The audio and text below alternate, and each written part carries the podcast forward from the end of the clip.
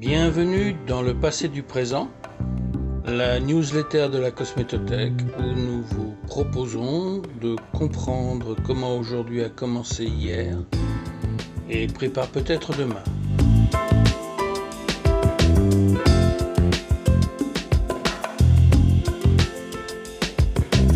Aujourd'hui, nous revenons sur cette question de cosmétique et espace. Si Thomas Pesquet était resté plus longtemps dans l'ISS, peut-être aurait-il pu compléter sa vaste panoplie de savoir-faire des métiers de la cosmétique. En effet, un poste récent nous explique que la marque Estée Lauder s'est associée au laboratoire national de la Station spatiale internationale, dite ISS, pour concevoir des éléments nouveaux. Selon cette information, ce serait la première fois qu'une marque de produits de beauté s'associe à une opportunité de recherche et de développement visant à proposer des concepts tirant parti de l'environnement unique de l'ISS pour faire avancer la recherche. Il s'agirait cette fois de la mise au point de nouveaux plastiques.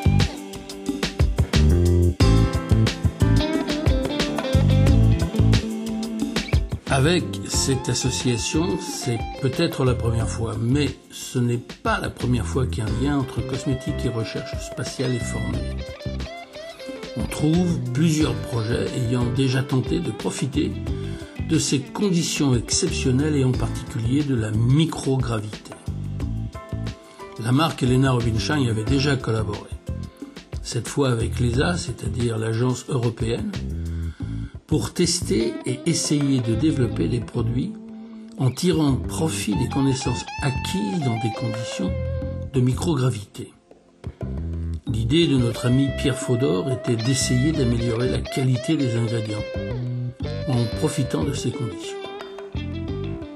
La NASA, par ailleurs, avait initié les techniques qui aboutiront à la photomodulation, le traitement de la peau par la lumière, qui depuis a largement démontré son intérêt. C'est en travaillant sur la cicatrisation en vol orbital que la NASA avait identifié cette technique chez un chercheur autrichien. Le Moonshaver, ce curieux rasoir qui aurait permis à Neil Armstrong de poser le pied sur la Lune rasée de près, pas la Lune mais lui. La Cosmétothèque vous avait d'ailleurs raconté toutes ces histoires et quelques autres dans cette contribution que vous aurez peut-être envie de lire ou de relire et que vous trouverez sur le site de la Cosmétothèque. Mais il y a aussi l'histoire de ce produit un peu particulier, le cold cream du troisième millénaire, dénommé Ice Source, une crème froide directement issue des travaux de l'ESA sur la façon de réfrigérer instantanément des produits.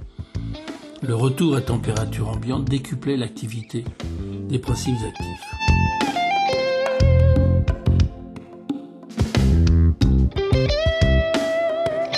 Voilà, la cosmétique présente cette formidable réactivité qui la rend en permanence capable de s'inspirer d'événements dans son environnement pour proposer des avancées et pour encore mieux s'adapter aux progrès scientifiques et techniques. Suit-on-lui de rester aussi réactive le plus longtemps possible? Mais la multiplication de nombreux référentiels, ayant tous comme conséquence d'interdire ceci ou cela ou de restreindre l'utilisation de certains types d'ingrédients, ne posant aucun problème par ailleurs, a souvent comme conséquence de diminuer la créativité au profit des restrictions quelquefois désolantes. Vous retrouverez les liens utiles à ce podcast sur la contribution de la cosmétothèque. Bonne écoute ou bonne lecture, ou les deux.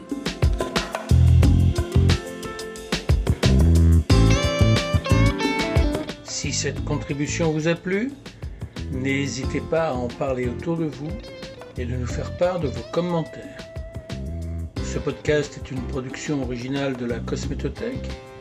Il a été écrit et présenté par Jean-Claude Joliffe et réalisé par Denis Cantrel. Pour ne ratez aucun épisode, abonnez-vous sur une de vos plateformes habituelles de podcast ou écoutez-les directement sur le site de la Cosmétothèque www.cosmétothèque.com.